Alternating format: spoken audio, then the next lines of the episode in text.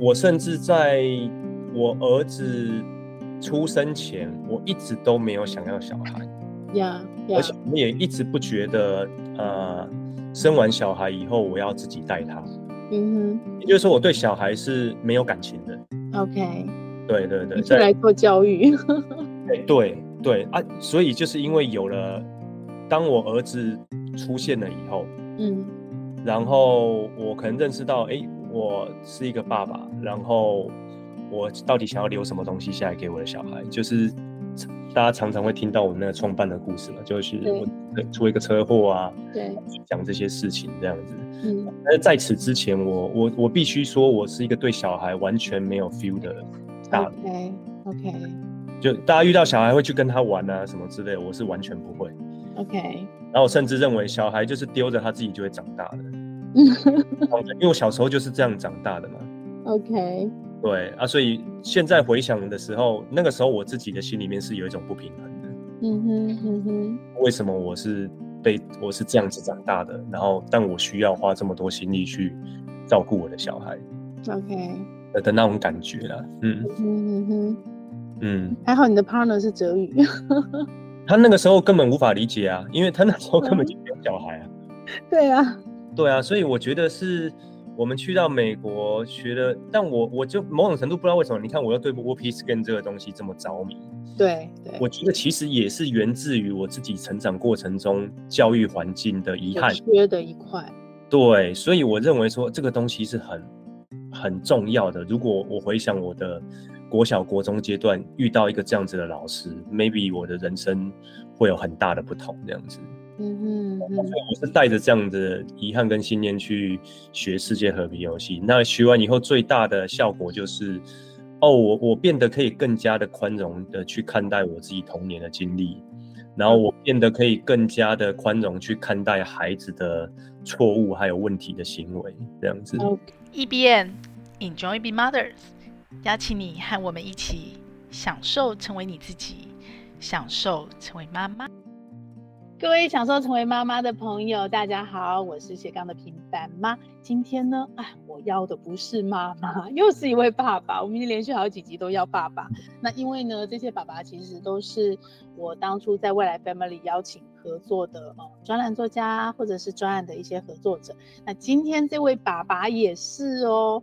那时候哇，我很投入他的课程，他的那个活动。我们不是只有我在工作上投入，我小孩都跟着参与这样子，因为很喜欢。我们欢迎 Ken，Ken 好。Hello，大家好，我是玩转学校的阿 Ken。没错，阿 Ken，玩转学校听到没有？玩就是玩，所以 我就跟着他一路玩上来。你稍微跟大家介绍一下玩转学校好吗？好啊，好啊。其实，呃，我们严格说起来不是一间真正的学校啦，但是我们办了蛮多的冬夏令营，还有常常态活动给孩子。那大部分是从目前从幼幼到国小、国中、高中。的活动都有。那除此之外，另外一块，因为我们是一间社会企业嘛，所以我们也认知到说，诶，让孩子去认识到社会上发生的事情其实很重要。所以早年我们从美国把世界和平游戏带回来以后，那这七八年的时间，我们陆陆续续开发了二三十种议题式，我们叫议题式的游戏啊，其实就是让孩子透过游戏认识社会上发生的事啊，跟了很多。蛮大型的企业组织合作，把这样子的游戏教材送给学校的老师，让他们可以在班上带小孩去认识社会，这样子。嗯嗯。我我觉得很巧哎、欸，就是跟你约今天的采访的时候，我在脸书又更新了一下你的动态，发现你们最近推了一个新的叫做“玩真”的教学趴。没错，对，对一路走，然后我就又看到世界和平游戏，因为我中间其实有看到你们常做了很多新的尝试，然后也加了很多新的元素，嗯、我又看到熟悉的世界和平游戏，觉得哇，好巧，我们又回到最初那种感觉。对啊，这个中间的过程。还有现在这个最新的完整的教学趴，到底是什么样的一个状态？你可以跟我们分享一下。我觉得其实是世界和平游戏这个东西是玩转，或是我跟泽宇两个人的起点呢。所以我们当年从台湾飞到美国去，把这一套活动或是课程哈带回来台湾。然后推了一段时间以后，当然因为一间这种教育的组织不可能只靠一套游戏或是活动可以一直存续下来嘛，不太容易。那所以后来我们也呃开发了很多不同不同的活动，但是其实我们大概每半年左右就会回来再检视自己一次，诶，我们自己的教学的核心信念到底是什么？然后我们相信什么？我们想要带给孩子的是什么？那 always 总是会回到那个世界和平游戏，或是 John Hunter 先生带给我们的这个教育信念这样子，所以。与其说我们当然中间做了很多的尝试，或是变化，或是新的活动，但是我们整个教学的核心理念，然后还有包含我们刚刚讲这些议题式游戏带孩子认识社会的这些游戏的核心概念，其实也都是来自于世界和平游戏这样。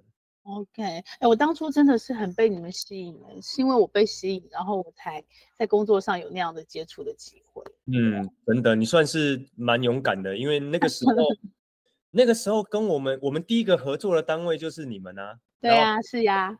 还有那个香港乐师会啊。嗯哼。对，哦，我记得最早是那个谁，Kate 吧，是不是？是是。对，Kate 介绍嘛，所以我现在一直把他。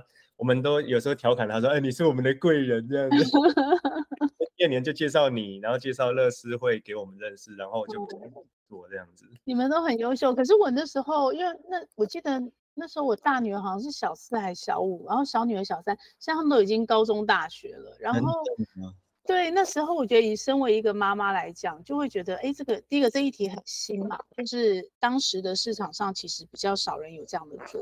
然后第二个。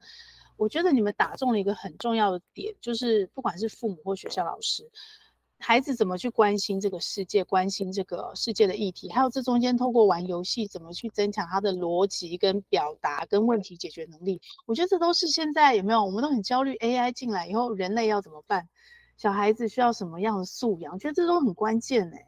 真的吗？我到真的，我这七八年做下来，坦白说我，我我有另外一段反思呢。怎么说？是你刚说后面那一段，比如说逻辑啊、嗯、思考啊、嗯、表达啊这一些，的确是大部分家长，呃，或是蛮多家长会在意。当然，最多家长在意的，当然还是哦，功课好不好啦，好 不好啦，还是没办法改，也没有国际观啊？没办法，因为你看，呃，教育部的统计就知道，全台湾家长花最多补习就是在英文上面嘛。OK，还是主科，还是这一些。然后，但是你说，呃。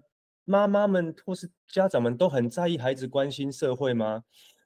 我坦白说，我持保留。应该说，好像大家会觉得这个是重要的，但是要为了这个去付钱上课，他们就会觉得没有必要。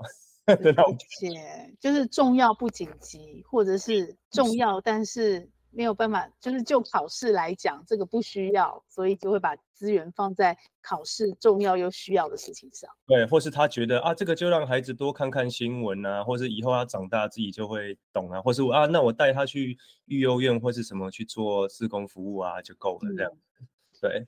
所以即使你走了这么多年，你觉得还是这样吗？没有没有一点点改变，或者是比例上有一些些调整吗？我觉得。以关心社会这件事情来讲，我觉得没有变化太大。然后，但是我有感觉到注重孩子的这些软实力的家长比例有在增加。OK，对对对。Okay. 所以你们后来一连串在增加的游戏，还是聚焦在这样的一个主题，或是这样的一个能力培养上吗？呃，的确是。所以，但是良善这一块还是我们心中最软的一块嘛。势必要做，所以我们找到可以活下来的方法，就是跟企业组织合作。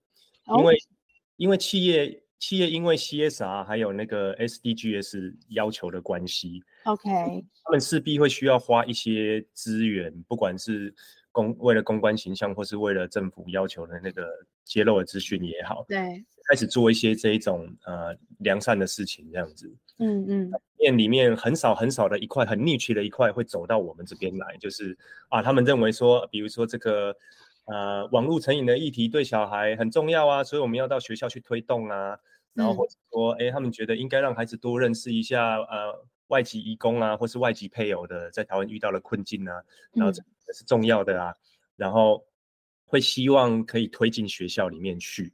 那这个坦白说，我觉得还是企业 CSR 小众中的小众的存在。哎，所以等于是企业赞助你们，然后你像是做公益一样，你们就到学校去推展你们的理念，然后直接学的还是孩子，对吗？对，学的还是孩子。所以回到你刚刚说的教学趴嘛，嗯，因为我们也感知到玩转就是一个小组织，我们才七个人，我一年是可以带多少课程，我能影响。一年好了，我能够进学校影响一两千个孩子，很多了吧？对。可是有限呐、啊，还是很有限呐、啊。台湾大概有两三百万个孩子这样子，儿童青少年呢。那所以后来我们就发现，不能只靠自己做，必须要借用学校老师的力量。OK。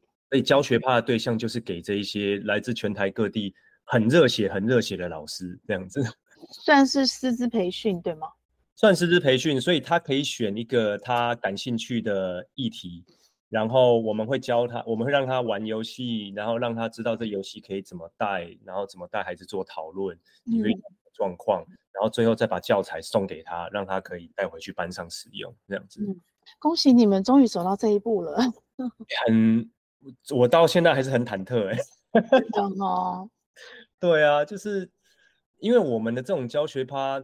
我觉得跟大部分的那种教育论坛或活动蛮不一样的。嗯嗯，对，就是我们唯一最重要的诉求就是你要用。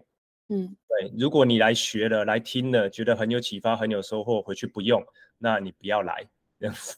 OK，哎，可是呢，跟那个 TED 他们 DFC 其实性质是不是类似的？呃，DFC 比较着重的是我我的认识然后，因为我们认识很久。嗯，DFC 着重的是它那个四个步骤，就是带孩子做设计思考跟解决问题的这四个步骤。但是它并不去限制孩子到底要解决什么问题。嗯，所以我我个人觉得它是从解决问题的本质出发，然后你只要发现你生活周遭或是学校周遭有看到什么样子的问题，你都可以跟你的老师讨论，去提出一个方法他。嗯，这个本身我觉得是非常非常棒的。那我们的完整的教学趴的重点比较像是让孩子去认识社会上发生的事情。嗯，所以我们希望说把，比如说移工好了，可能有些孩子呃一辈子都不会接受接触到这种呃外籍配偶的小孩或是移工等等之类的，但是你要怎么样让他去体会到？这一些对台湾来讲也是很重要的一个经济的支柱哈。那他们在台湾的工作或生活遇到什么样子的挑战？嗯，他从来没有遇过的人，也没有办法想象他的人生或是生活。那我要怎么透过游戏去让他了解这件事？对，嗯哼，那这是我们在做，所以我们比较像是在启发孩子或是呃拓展孩子的这些视野。嗯哼。所以回到你过去七年那样的一个轨迹跟历程，因为，呃，看他们也是，我记得他们师培好像很早就开始了，然后就，嗯、对，也推了很久，然后一路走到现在。所以你们你们还是比较着重在，就是你刚刚说的，父母觉得重要，学校觉得重要，或者是说我们的教育改革觉得这个议题重要，可是它的落地。比较没有像 DFC 解决问题能力这么的这么容易推展开来，是这样说吗？没有这么的紧急，是这样吗？我也不知道 T DFC 现在推展起来到底算不算顺利，应该比较准。OK OK。但就我的感觉是，做像我们这一类活动的教育单位，本身都会比较辛苦一点。嗯，然后我现在发现辛苦的原因是不是这东西不好？对，而是像并第一个并不急迫，第二个他不觉得这件事情有重要到需要上课，第三个是家长看不懂，那你的主题到底是什么？因为你讲设计思考是一个方法嘛。就像我说，培养儿童的创造力是一种方法，但是我觉得家长更习惯知道说，那你到底要带他做什么啦？你是要带他画画吗？还是你是要带他做粘土吗？还是你要让他写程式吗？就是他们需要一个具象的、具象的东西出现。对，你要先告诉他那个具象的东西是什么。然后才说，那我要透过什么样的方式去教小孩，他才可以。我就是带他玩游戏啊。对对对对对，所以我觉得有有时候是我们这些教育工作者的呃看到的重点，因为我们会觉得那一些主题都只是表象的东西，所以真正要着重的是后面我想要传达那些精神概念或是方法。嗯、可是你在跟家长沟通，直接讲这些概念方法的时候，他们会觉得啊，是哦，我知道这重要，可是我坦白说，我有点怀疑你怎么做的，或者你到底要透过什么方式做，我都不知道，所以那个信任感就会。会可能会有一些落差，这样。因为我觉得跟我现在在推成人，而且是老人接近要老的人的退休是一模一样的，很重要不紧急。然后你到底要做什么？这有什么好学？这为什么还要学？哦，对对对对对对对对，就是有类似这样子的。所以我们这几年有蛮大的调整，哎，就是呃，我不是说家长都是猴子啊，就是嗯嗯嗯，他想要吃香蕉，你就先给他香蕉。嗯哼，然后他想要苹果，你就先给他苹果。嗯，就是也就是说，我觉得某种程度我们还是要去啊、呃、面对现实，你算是面对现实，或是说不要因为家长不懂你或是不了解你而没有办法接触到你认为好的东西。OK，就放弃了这样子，就放弃了。所以我们可以一直去很坚持我们理念，然后觉得这些东西真的很重要，然后我要说服他，让他。然后，然后坚持我的语语言这样子。可是他如果就是没有办法理解的话，那他永远进不来。所以，我们到底是要追求的是曲高和寡，还是说让这样子的理念可以被更更好的推展出去？嗯，更落更接地气。对啊，但是要接地气，坦白说，就需要某种程度上的呃，有些坚持的地方要妥协，或是。要要先舍掉，就比如说世界和平游戏二十个小时然后精神非常的好，嗯，然后可是比如说像我们遇到的事情是学校老师不敢用.因为原因是因为他实在太没有框架，所以老师不知道怎么带这个课程，会害怕怎么带，对不对？对啊，所以我如果一直坚持要用这样的方式，哦，不行，你就是不能有框架，你就是怎么样，嗯、就是要让孩子去探索，然后那所有老师都很害怕，都进不来。嗯，那终究他只会变成是我们这个小圈圈的人在玩的游戏活动这样子。没有啊，这样的妥协叫做在地化，就连麦当劳都有在地化，不是吗？可能是吧，对。可是我觉得，因为我自己认为妥协并不是不好，只是你会需要不断的去辩证，好，我这样做以后牺牲了什么？没错，没错，你会在中间有也会有自我怀疑，自我怀疑，对不对？对对对对对，你会自我怀疑，会去互相的辩证，然后你到底要留什么东西下来？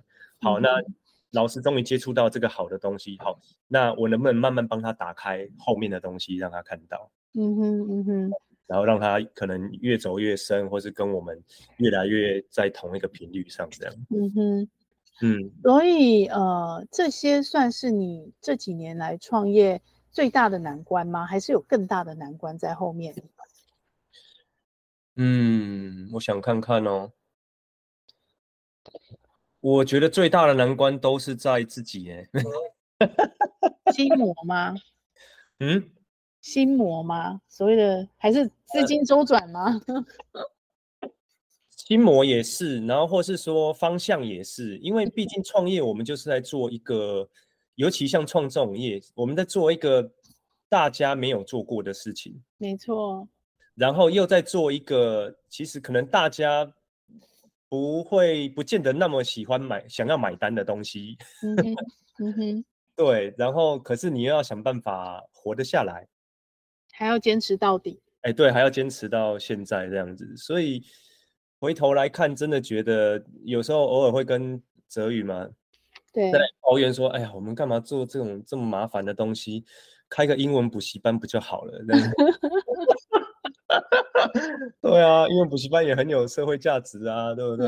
嗯，嗯，不过他也从我认识他的时候还是个年轻小男，我觉得啦，是这个年轻小男生跟着你，他现在也是两个孩子的爸爸了呢。对啊，对啊，然后偶尔就在那里。就是最近最近这个东西又会跑出来了，时不时就会跑出来。嗯、弄个补习班不就好赚？你看 台湾这种青少年教育活得最好的都是补习班啊。嗯哼，嗯哼。课纲不管课纲有没有变，反正家长投资在孩子补习上面的钱就会越来越多嘛。嗯嗯嗯，看起来很重要的趋势啊。那其他地方我们不去啊。嗯，但是成为爸爸以后，这样的念头不是应该会变少吗？还是变多？你说什么样念头变少？就是成立一个补习班，因为你们一开始这么有理想热情，然后自己生了孩子以后，那个孩子是自己的，又会更更坚定吧？是吗？还是反而更容易跟被现实压力打到？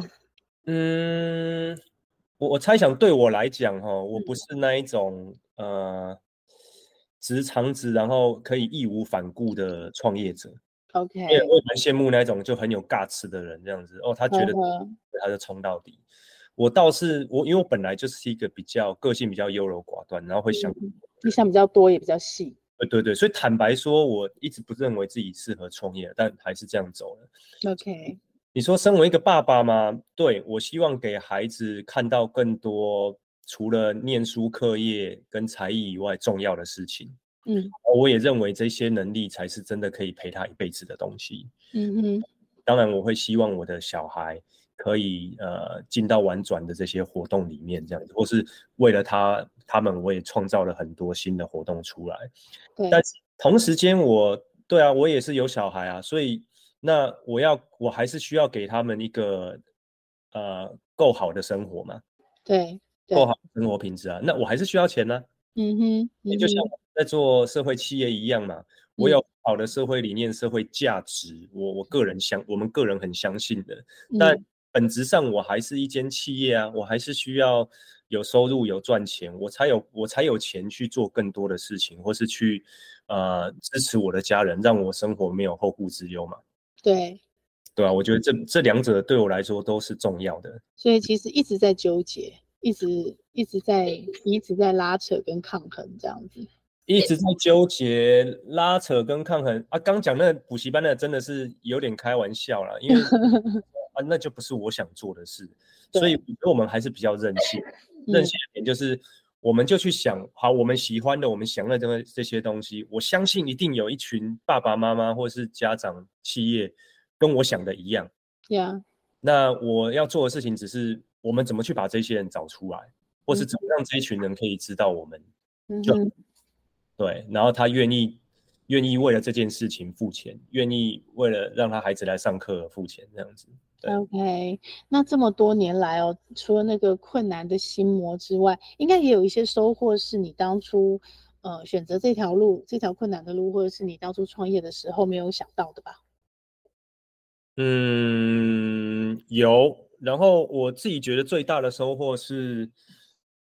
我我自认为跟孩子的关系是亲近的啊，OK，对对对，那这个是我在弄玩转以前不会去想，也不敢想，也不觉得重要的事情。你你那时候开始做玩转的时候，小孩多大？是不是？我儿子那个时候两呃三岁，然后我女儿那个时候刚要出生。OK OK。然后你你还，然后你是个什么样的爸爸？是很严格的爸爸，还是不参与的爸爸？还是不知道你还记不记得？就是我在我们家还有一本那个百岁医师的教养手册。哦，有有有，我记得那本书。对对，然后因为儿子刚出生的时候不知道怎么带嘛，然后哎、嗯、看到那时候反正就看到很多人推这本书，然后就哇，嗯、然后好像小孩应该要这样带这样子，但是我很后悔的一个，我甚至在我儿子。出生前，我一直都没有想要小孩，呀，yeah, yeah. 而且我也一直不觉得，呃，生完小孩以后我要自己带他，嗯哼、mm，hmm. 也就是说我对小孩是没有感情的，OK，对对对，再来做教育，哎对对啊，所以就是因为有了，当我儿子出现了以后，嗯、mm，hmm. 然后我可能认识到，哎，我是一个爸爸，然后。我到底想要留什么东西下来给我的小孩？就是大家常常会听到我那个创办的故事嘛，就是我出一个车祸啊，对，讲这些事情这样子。嗯，但是在此之前我，我我我必须说，我是一个对小孩完全没有 feel 的大人。OK OK，就大家遇到小孩会去跟他玩啊什么之类的，我是完全不会。OK，然后我甚至认为小孩就是丢着他自己就会长大的。嗯，因为我小时候就是这样长大的嘛。OK。对啊，所以现在回想的时候，那个时候我自己的心里面是有一种不平衡的。嗯哼，嗯哼。为什么我是被我是这样子长大的，然后但我需要花这么多心力去照顾我的小孩，OK 的那种感觉啦，嗯哼嗯哼，嗯，还好你的 partner 是哲宇，他那个时候根本无法理解啊，因为他那时候根本就没有小孩啊，对啊，对啊，所以我觉得是。我们去到美国学的，但我我就某种程度不知道为什么，你看我又对 WOPI Scan 这个东西这么着迷。对对，我觉得其实也是源自于我自己成长过程中教育环境的遗憾，缺的一块。对，所以我认为说这个东西是很很重要的。如果我回想我的国小、国中阶段遇到一个这样子的老师，maybe 我的人生会有很大的不同，这样子。嗯哼，嗯哼，我是带着这样的遗憾跟信念去学世界和平游戏。那学完以后，最大的效果就是，哦，我我变得可以更加的宽容的去看待我自己童年的经历，然后我变得可以更加的宽容去看待孩子的错误还有问题的行为，这样子。OK，好哦，那这样子一路走过来啊，你站在现在这个点回头看，我听起来应该是没有什么后悔或遗憾的地方，对吗？我觉得一定会有觉得可以做得更好的地方，嗯、但是你放回当时的时空背景条件，我也是已经做了最好的选择。当下等于都尽力了，嗯、所以其实也没有什么更好的选择。就能做的都做了嘛。啊，你如果现在做了七八年以后回来看，哦，的确现在就会觉得说，哦，什么地方可以做得更好，什么地方可以做，可是那个都都已经是。我走了七八年以后才看到的这些啊，没错没错，那是一步一脚印的累积。对啊对啊，所以如果没有那些累积，我今天也不会看到这些东西嘛。嗯哼，嗯，所以走在这条教育的路上，你刚刚说，呃。等于是重新去塑造了你们家的亲子关系嘛，然后也弥补了你自己可能在成长的过程中的一些些缺憾。这件事情对你来讲，虽然现在这么难做，然后虽然现在你还是在时不时的质疑说，哎，这样对吗？这样子走对吗？然后，可是你都没有后悔嘛，对不对？没有哎、欸，嗯，还是会一直走下去吗？不会开补习班嘛？哈。补习班哦，嗯，也不排除啊，但不会做那种学科文理补习班，就是就是考试的补习班。对啊，不补习也不补才艺嘛。但我希望孩子来这里是可以，比如说啊、呃，更有自信，或是说他可以做一些自己觉得骄傲的事情，然后创造力的活动，然后知道练习啊，去学怎么跟其他人互动，怎么样可以好好的沟通，这样子。嗯哼哼，嗯，现在你的小朋友多大了？应该已经七岁九岁，要念国中了吗？哦，对啊，我大的儿子豆豆已经五年级了。OK，六年级，对不起，六年级，这讲错了。爸 爸，六年级啊！哎呦，好希望他只有五年级哈。然后，然后女儿妍妍现在是三年级。OK，三年级还小吧？不过现在孩子都比较早熟哈。嗯，我觉得小孩还是有他天真的那那一面的，啊，嗯，对。然后，但是你说早熟是指，如果以性别意识来讲的话，哎，妹妹的确比哥哥要早很多。OK，那他们也是从小跟着你玩世界和平游戏，或者是玩你们玩转学校里面的游戏长大的吗？也没有，因为我们一开始只有做四到六年级嘛，所以。嗯我儿子大概是小二还是小三才第一次走进我们的活动。OK，对啊，女儿就比较幸运，因为她长大的时候，大概一二年级左右，我们就已经开始推这种中低年级的营队或是活动了。对，对，所以她就会比较早接触到玩转学校的东西，这样。嗯，那他们跟你的对话或他们关心的事情，有因为这样子而有所不同，或是呃，应该讲说。跟其他你身边其他的孩子没有这样历程的孩子有有很明显的差异吗？哎、欸，我不知道哎、欸，没有观察，没有特别观察这件事，没有特别去看他们跟别人有什么，嗯，但他们自己会比较关心，呃，所谓的社会新闻或是国际大事，或者是他们在讨论的议题会会。有比较有你你们希望孩子去去关注的那个面向吗？还是说其实因为在学校大分时间，所以也差不多就是跟一般小孩那样子？也没有哎、欸，就是我我们平常在家里，我大概也不会特别带他们去一直看那些社会议题的讨论国家大事这样，对不对？也不太会，因为主要还是看他们的兴趣。嗯哼。哦，那如果他们有问到，我就会多聊一些这样子。嗯、是学校刚好上课有讲到，哦，我们就可以多讲一些这样子。所以在你们家里的对话跟亲子的沟通里面，是有一些学校以外的事情是可以发生的，是这样吗？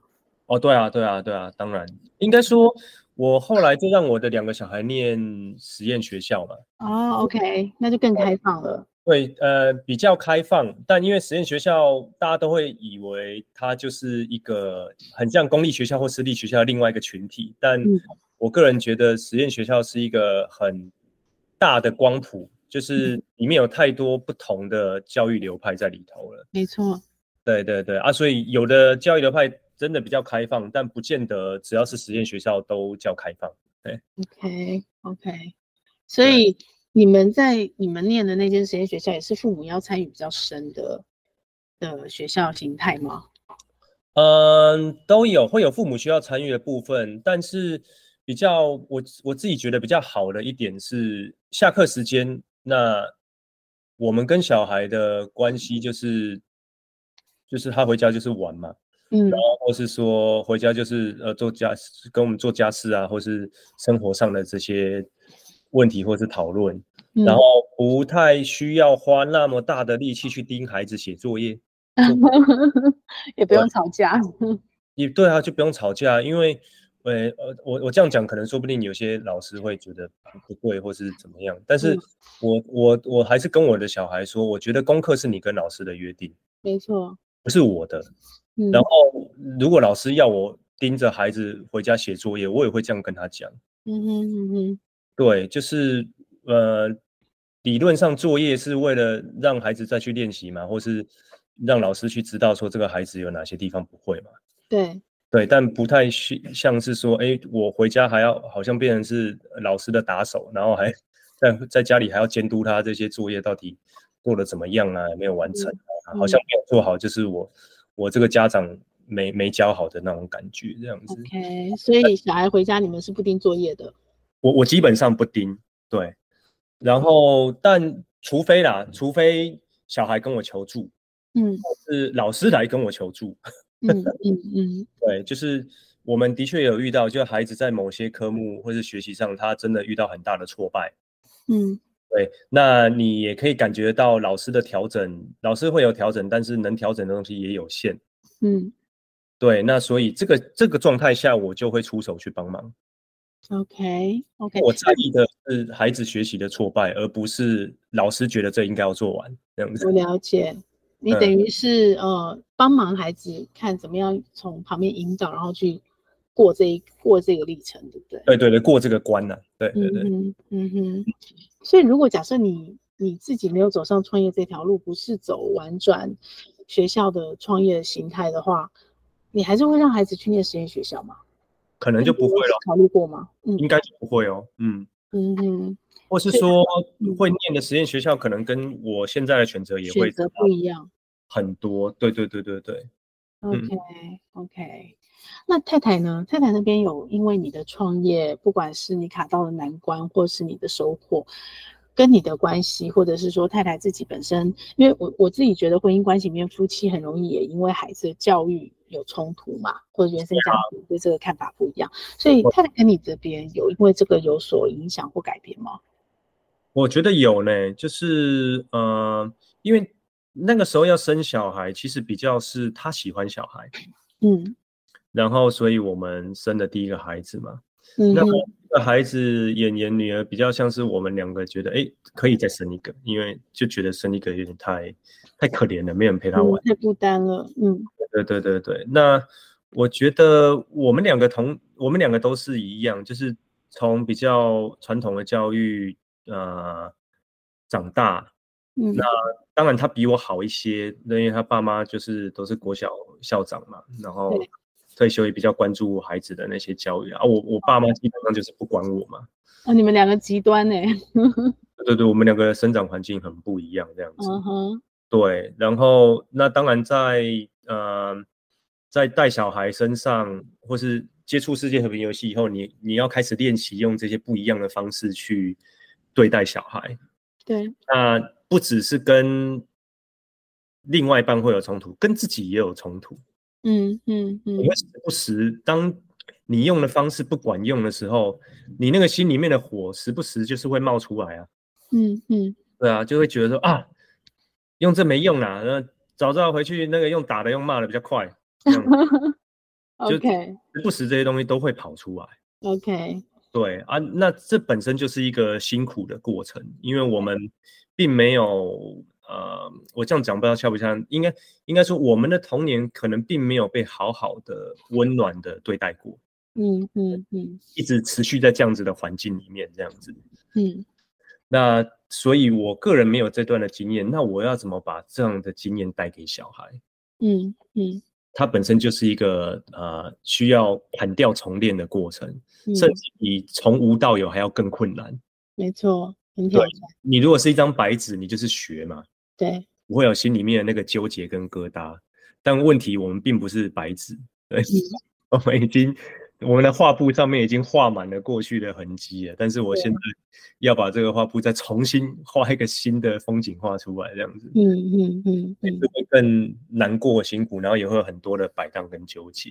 对嗯，那所以我觉得在教育的路上，嗯，以前呢、啊，当然以前有时候我也会觉得，哎，自己好像学了一些新东西等等的，然后会去批判他的做法或是行为。对，那后来发现其实这样子不该怎么讲，没有帮助，没有帮助，对，更糟，更糟，他可能更没送啊，然后觉得说，哎呀，你就是学了很多啊，然后啊，我就是不会啊，什么之类的，然后好像做什么都不对啊，这样子，嗯嗯嗯，很沮丧，对对，他也他也会很沮丧这样子，对啊，所以后来反正跌跌撞撞，慢慢磨磨磨磨磨这样子，那我我必须讲，目前。我们两个对待孩子的方式，我觉得跟过往已经有非常非常大的差别了。OK，嗯，对，就是我自己觉得心里面的那种火啦，或是纠结啦，呃，会比较少一些。然后就是你自己可以化解掉，嗯、或者是你自己已经改变了这样子。对对对对对，因为你自己有办法去化解这一些。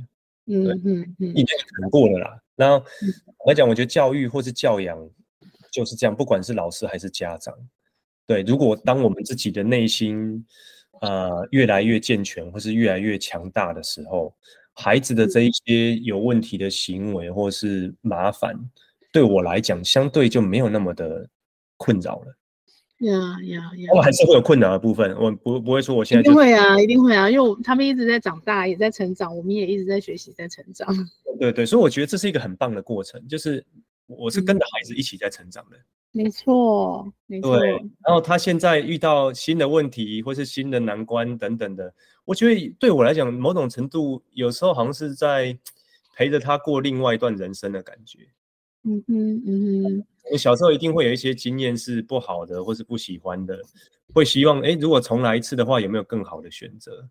嗯，那当然，我们也要小心，不要把这样子的期待变成一个束缚，对，孩子身上这样子，就啊，爸爸当时最大的遗憾就是没有怎么样，说 变成你要去怎么样？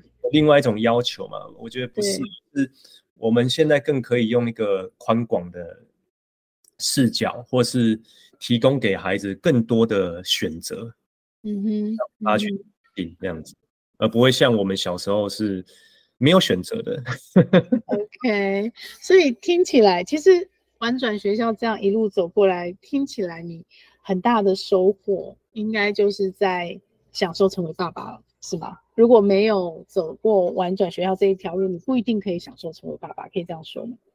没错，嗯，这个很精确，嗯嗯，那你觉得以享受成为爸爸这个立场来看的话，那个享受的点，如果要把它归结成一个很分享，跟别人分享说，哎，我很享受爸爸，我很享受这个爸爸这个角色，归结成一句话，会是哪哪一句重要的话？就是是你你自己能享受爸爸这个角色最关键的一件事。我想看看哦，嗯。比方我们前面带到的学习吗？成长吗？跟孩子一起长大吗？还是有更更更深的点，是你享受成为爸爸这个角色的一个很关键的原因？我觉得，呃，我觉得有两个可以分享了。第一个最重要的原因是因为我自己的教养观念打开了。OK，对，所以呃，我我所以原本是啊，我知道旧的方式不好，或是我小时候的感觉是不好的。嗯，我不知道有什么方式。那通过世界和平游戏，还有其他这些教育教养方法，打开了我的视野跟做法，还有我的信念。OK，有不一样，我觉得这是第一点，必须最重要的一点，这样子。嗯，如果你自己，如果我自己没有打开的话，那些东西是进不来的。嗯，然后这是第一件，我觉得重要的事。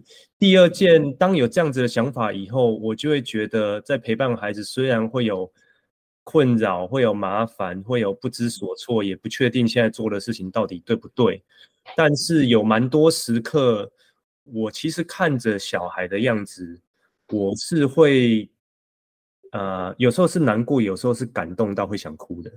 OK，对，因为我觉得我在对待他的同时，也疗愈了我自己的童年。呀，这个很关键。嗯，对对对对对，所以这个对我自己来讲是一个很很棒的过程。嗯，我相信很多妈妈应该也是，就是在陪伴孩子成长过程，其实我们会回头发现我们自己，呃，在原生家庭或是自己童年成长的那个那个我们没有意识到的一些痛或者是伤口，嗯，然后在陪伴孩子的时候，我们也疗愈自己。对啊，这个真的是很棒。嗯，然后过往就会一直对爸妈，或是因为我我算隔代教养长大嘛，然后爷爷奶奶会有一些。埋怨不谅解，然后心里面有点受伤这样子。嗯，那我自己坦白说，我跟我爸妈的那些心结，一直都没有很好的化解掉。OK，到死都是一样。我所谓到死都是一样，就是因为我的爸爸妈妈跟我爷爷奶奶其实都已经过世了。OK，OK，然后我的这一些心结，或是不满、不甘愿，或等等之类的过往受的伤，其实我已经没有可以。没有机会了，没有机会去再发泄，或是讨厌的，yeah. 或是说我的感谢的，就是我已经这些机会都没有了，没有办法有那个具体有形的和解了，只能在心里和解。对，所以我我现在在做的事情都是在跟我自己和解。那我也发现，的确，我们已经长大了，我们是大人了，所以这些事情，这些人对你做过的事。都过去了，最后剩下的只是你自己有没有办法跟自己和解。嗯，没错，没错。嗯，然后当我开始有，当我爸妈过世以后，我我现在有时候偶尔晚上睡觉前或在睡觉的时候，还是会梦到他们。呀，以前发生的事，然后开始一直哭等等之类的。嗯，有些时候某些东西松掉了，然后当东西松掉了以后，我就可以开始看见。啊，原来他们还是有对我好的地方，然后那些回忆在慢慢浮现出来。OK，来讲就是对他们就是都已经不在了，所以我就都只能在我自己脑袋里面去做这些事而已。还是有一些些遗憾，但是你总是看见了。对啊，对啊，对，然后你也跟自己和解，放过自己了，然后你的孩子就会看见更多更多可能性。嗯嗯嗯嗯嗯，没错，很棒哎，很棒！我觉得这个收获就真的不是创业 这件事情，其他面向所能替代。这真的是人生很重要很重要的收获哎，很难得。嗯嗯嗯嗯嗯，对啊，我们创业没什么收获啊，钱就钱赚。那是到现在为止，可能那个金钱的目标还没有达到我们希望的目标。是啊是啊，但我们也。没有说一定要赚到很多钱或什么的，只要能够让家庭，然后自己过上有品质的生活，没错，对，然后跟我们一起呃奋战的这些伙伴们啊，大家也都可以过上他们理想的生活，我觉得我啊那些如果真的想要赚很多钱的人，就不会做我们这个行业嘛，也是没错啦，对对对，就是而且方法也不会是你们这样，对啊，就不就不会这么有。个个性嘛，对，还是对啊，所以应该是影响力啦。我觉得是这整个七年走过来的影响力，不管不只是影响你的家人，你自己，然后你自己内在很深的那个小小时候的自己，对，也影响了很多。我觉得参与你们这整个过程里面的小小孩、大小孩、父母，我觉得都有哎、欸，那个是那个价值真的是非常的珍贵。嗯，希望啊，因为我们也时不时会跳出来嘛，就是啊，就有有人问我们啊，要不要募资啊，然后做更大一点啊，等等，到现在还是没有想嘛。对，就是做那么大要要要干嘛这样子？你看哪一天你突然念头转打通了，然后发现哎，玩转学校的补习班可以怎么做？Maybe 吧，对啊，但我们。嗯我我觉得我们一步一步踩的还是很很稳健的，嗯嗯，对，因为我也看过，我我个人本身个性还是保守，我也看过很多的创业家或是前辈，嗯、他们是真的冲的很猛，冲很快就翻车了。对，那也不见得翻车，就他到现在还是做的很好。OK，但是你就觉得哇，他这样好好累哦，然后 我真的要像他。那么累吗？这样子就是可能当初冲很快的那个目的，有一部分的初衷，可能就在这个过程里面也变质了。比方说，假设是为了家庭或为了什么去做这件事情的话，有可能也不一样了。那这就是自己的选择跟取舍了。对，maybe 是这样，所以我们的确可能花蛮多时间在处理自己的内在，内在，然后包含是。去调整公司的系统，嗯，大家，怎么协作的方式，怎么记录的方式，然后我们把东西保留下来，等等这些工作的习惯，我们其实花很多时间在做调整跟讨论。嗯嗯，很棒，加油！没有没有没有，就是希望可以继续活得好。可以的，可以的。我觉得大环境我们总是乐观的，它是有在改变的。而且我觉得孩子学习这个面向学校这件事情都在慢慢的崩解，重新解构再结构，一定有机会的。嗯，不知道哎、欸，对啊，我我自己对学校还是蛮，我我觉得是乐观呐、啊，保守保留。对啊，我我坦白说我不觉得是乐观，但是我们。嗯你会觉得矛盾？那你你对学校有批判，你怎么还还还还有那个资格跟老师做好朋友这样子？嗯，哦，我们我觉得玩转会认识的老师，真的都是那一些凤毛麟角的老师。是八十二十法则哦。哦，不不是八十二十的差别而已。九十十吗？还是九十九跟一？不是，但我觉得不能怪老师。嗯，因为是系统性的问题。呀呀。对啊，所以在这个系统性下，还是会有一些异类的老师。他就是不满现况，然后他就是觉得这些以外，他想要帮孩子做的更多，嗯，然后想要带孩子去认识这个世界，提升孩子的视野。但我们的这些老师们来参加过，老师回馈他说，其实最重要，我觉得那心得跟我一样，他更丰富的是他自己的生命。OK，他发现他自己的生命变得更厚实了，然后他发现他自己可以带给孩子。更多的不同的观观点或是视野，这才是这些老师很喜欢一直跟婉转一路走下去的原因。OK，很开心，要继续加油哦！